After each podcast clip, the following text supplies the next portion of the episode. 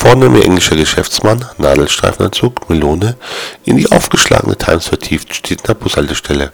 Ein Polizist klopft ihm auf die Schulter. Entschuldigen Sie, werter Herr, eine Rose steht auf, dem Biene schaut heraus. Der Gentleman fällt die Zeit zusammen, schauen Sie runter und sagt gleich was. Oh, sie ist schon gegangen?